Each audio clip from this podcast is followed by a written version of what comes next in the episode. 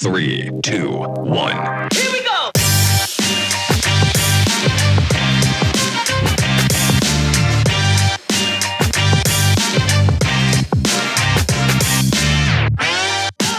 Hola, hola, hola, ¿cómo están? Bienvenidos a Blablando con Rick. Este es su segmento dedicado a creatividad y diseño de Creamos Todos, su podcast de creatividad y emprendimiento.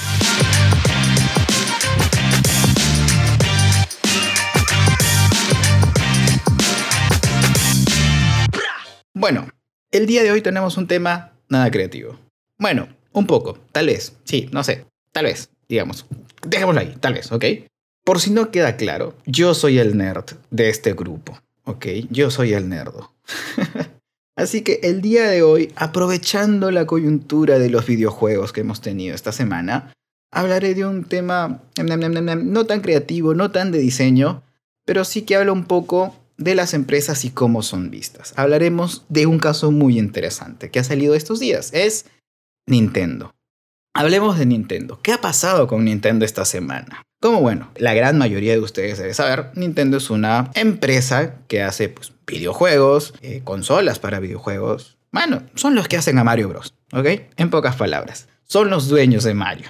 Ha pasado algo muy interesante esta semana con Nintendo. Para los que no estén al tanto, Nintendo actualmente tiene en el mercado una consola de videojuegos, que es la Nintendo Switch. Esta Nintendo Switch como que es la menos potente de todas.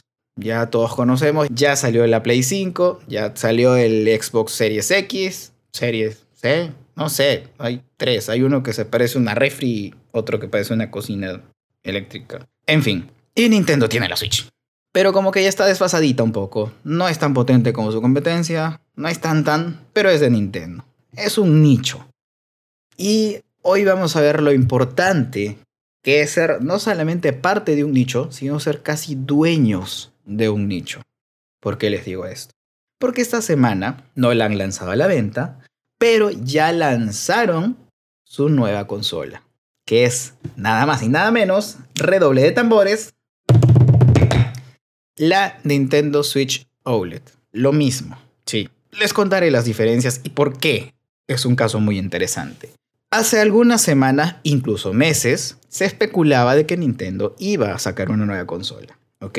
A los que están pensando, yo entré aquí creyendo que voy a escuchar algo de diseño, no vamos a escuchar mucho de diseño, pero sí un caso muy interesante de una empresa. Esperen, ya verán por dónde voy. Hace unos meses, las personas que estamos metidos en este medio de los videojuegos hemos estado especulando. Y todos pensábamos que iba a, salir algo a lo que ya denominábamos como la Nintendo Switch Pro. Que en teoría nosotros pensábamos iba a ser una consola, bueno, una Nintendo Switch, pero con más potencia, que pueda correr mejores gráficos. En líneas generales eso. Pero, ¿qué pasó? Esta semana pasada, Nintendo lanzó la Nintendo Switch OLED. Que bien suena bonito, OLED, una tecnología de pantallas, como la mayoría podemos conocer. Las pantallas OLED que están en muchos celulares, o sea, como que ya, ya interesante. Debe tener una bonita pantalla. Pero, ¿qué pasa con la Nintendo? No tiene nada realmente relevante, salvo por dos cosas. Uno, la Nintendo Switch original trae 32 GB de memoria. Que vamos, hay celulares que traen muchísimo más. Ahora trae 64.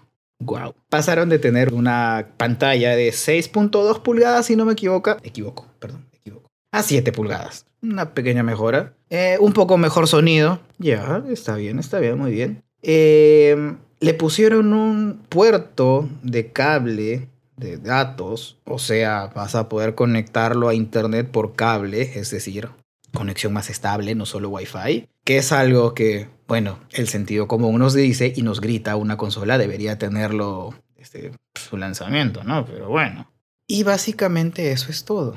No es más potente, no es más nada. Solo tiene una pantalla un poquito más grande, un poquito más bonita. Se le puede poner cable de internet para jugar de forma competitiva, digamos. Abro muchas comillas. Y poco más. Esto para muchos puede representar un problema, ¿no? La gran mayoría dice, ok, están ofreciendo lo mismo, casi que lo mismo, lo que ya está en el mercado. Pero les cuento algo muy gracioso. Conociendo el mercado de los videojuegos, se van a agotar apuesto a que el primer día que salgan a la venta.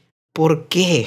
Si es lo mismo, y creo que unos cuantos dólares más, unos 30 dólares más, o por aproximadamente, ah, no tiene sentido realmente. Pero ahí está la gracia. Nintendo es casi que dueña de ese nicho. Los nintenderos aman a Nintendo y consumen lo que haga Nintendo. ¿No creen que eso es muy interesante? Obviamente, todos sabemos que hay un serio problema con Nintendo y es que es una empresa típica japonesa y muy anticuada. Para hacer algo de videojuegos, pues la están llevando señores mayores que a veces pareciera que no están muy enterados de lo que pasa en el mundo de los videojuegos, pero funciona. Pero funciona por los fans. Aquí vemos dos cosas importantes. Uno, ellos son un pilar en el nicho de los videojuegos. Son un pilar muy importante. Tienen franquicias muy importantes.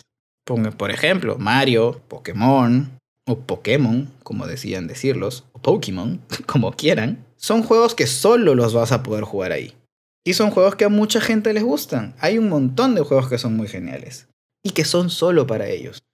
Lo que ya es, son exclusivos, son, son cosas que si quieres jugarlos, te vas a tener que comprar tu Nintendo Switch. Pero ¿por qué la gente igual lo hace? A pesar de que la consola es igual que la anterior. Porque Nintendo ya está, no solamente en la cabeza de los Nintenderos, está en el corazón de los Nintenderos. No son del todo una love mark, a mi parecer, porque no se llevan del todo bien con todos. Es como que se llevan muy bien con sus Nintenderos y aún así tienen críticos dentro de los Nintenderos, pero pues eso. Ahí tenemos un caso muy interesante es muy importante que como emprendedores sepamos cómo aprovechar el cómo te ven las personas. Y en este caso, como el de Nintendo, es muy importante, si es que, es, si es que está en nuestras posibilidades, adueñarnos de un nicho, ser parte de o ser una parte muy importante de un nicho, que es lo que ha hecho Nintendo. No solo son videojuegos, obviamente, no estoy hablando solo de videojuegos. la importancia aquí no son solo los Pokémon. También está en cómo se lleva la empresa. Cómo es, cómo es que están haciendo las cosas. Muchos de nosotros, por ejemplo, no pensaríamos, si es que ya tienes una Nintendo Switch, la normal, no es del todo recomendable comprarte una, la nueva porque para los cuatro cambios que hay, y si la usas conectada a tu tele y la pantallita de la Nintendo no la vas a usar, pues no te va a ser muy útil que digamos. Así que en líneas generales, ese es el caso que tenemos hoy. Es muy importante eso. Pero también es muy importante mantener los ojos abiertos. Porque Nintendo está ahí con su nicho, con su gente, que siempre sí o sí les van a comprar, pero jamás es bueno confiarse de eso también. Porque cada vez tienes más detractores, cada vez hay más gente que dice, ah, ya, ok, lo que estás haciendo tal vez no me esté gustando ahora. Eh, me, compraré una Play, ¿ok? Así que en este caso hay que tener cuidado con eso también. No solamente está en el, ok, tengo hay gente que me quiere, que le gusta lo que hago, también ten en cuenta que tienes que convencer a la gente que no. Y eso es muy importante en cualquier emprendimiento o para cualquier empresa. No solamente tienes que saber tener contentos a los que te quieren, sino buscar que más personas te quieran. Si es que estás apuntando a ser una love mark. No todas las empresas, no todas las marcas van a poder ser una love mark es eso, ser completamente realista. Pero por lo menos no les caigas mal. Y en este caso en específico, lo que hace Nintendo como que genera dudas en los que no son fans de Nintendo. Ok, o sea, esperaba que pues den algo más, ¿no? O sea, si van a sacar una nueva generación, saquen el FAR, ¿no? O sea, que den el extra. Algo más, no sé, un poquito más de potencia, porque a la Nintendo le falta. Un poquito más, ¿no? O sea, eh, pero bueno, ok. Esta vez yo creo que sí, definitivamente se van a, se van a votar. O sea, se van a votar rapidísimo. Más allá de que tenemos serios problemas en el mercado. Y en el mercado de cualquier cosa que tenga que ver con tecnología. Les contaré también, por si no están del todo enterados, hay serios problemas con cualquier cosa que tenga que ver con tecnología. Hagamos la corta. No hay mucho silicio, que es uno de los materiales principales para hacer chips por ende, no se hacen chips o se hacen mucho menos. Por ende, se hace menos tecnología. Muchas veces los carros que, por ejemplo, incluso en los carros, los carros que están saliendo tienen que salir con menos cosas de las que tenían antes porque pues no hay chips para ponerles. Eso hace que, por ejemplo, la tecnología, partes de computadoras, yo mismo estoy todos los días, cada media hora, viendo los precios de las tarjetas gráficas porque quiero comprarme una nueva. Y están demasiado caras. Así que, mm, por ahí también. No sabemos cuánto va a haber de stock para las Nintendo. Así que yo creo que el stock que tengan se va a votar porque es algo que la gente quiere. Es algo que la gente está buscando. Los que no tienen una Switch muy posiblemente van a comprarse esa. Así que pues eso. Ese es el caso interesante del que les vine a hablar hoy. Como emprendedores es muy importante buscar mantenernos en la mente de las personas. Y no solamente estar presentes, sino ser parte importante. En este caso, los gamers somos muy apasionados por los videojuegos, nos encantan los videojuegos. Y eso es algo que las empresas tienen muy en cuenta. Y eso es un arma de doble filo. Tanto como puede hacer que incrementen tus ventas, también puede hacer que tu credibilidad se vaya muy rápido. Hay empresas que hacen videojuegos buenísimos y con el tiempo decidieron, ok, esto le está gustando a la gente, voy a hacer todos los años lo mismo, FIFA. Solo que con nuevo logo, nuevos nombres y ya está. Pero va a ser el mismo juego todos los años y lo venderé igual. La gente lo compra, pero todos sabemos que es lo mismo, ¿no? Y es lo que le ha pasado a muchos juegos. Así que, bueno, es una pequeña reflexión que podríamos sacar.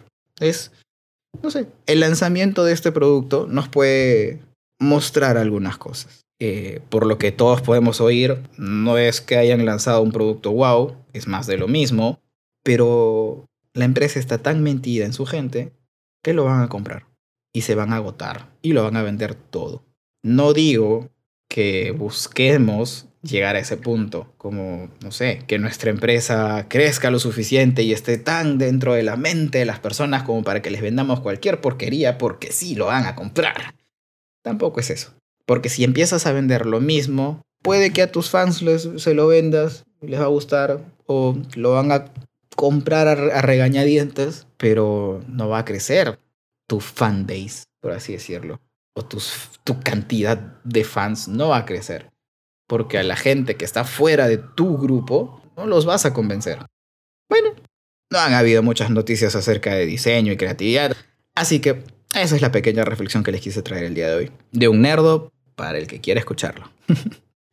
ya saben, esto ha sido Blablando con Rick, obviamente el segmento de Rick. y bueno, creo que... Un momento, ¿dejé a George en el restaurante? Uh, estoy en problemas.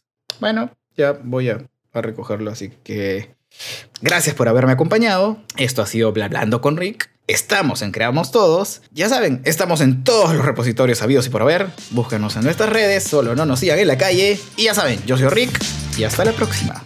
Bye. Dame un ratito más, amigo. Seguro ahorita vuelve. Te voy a asesinar, Rick.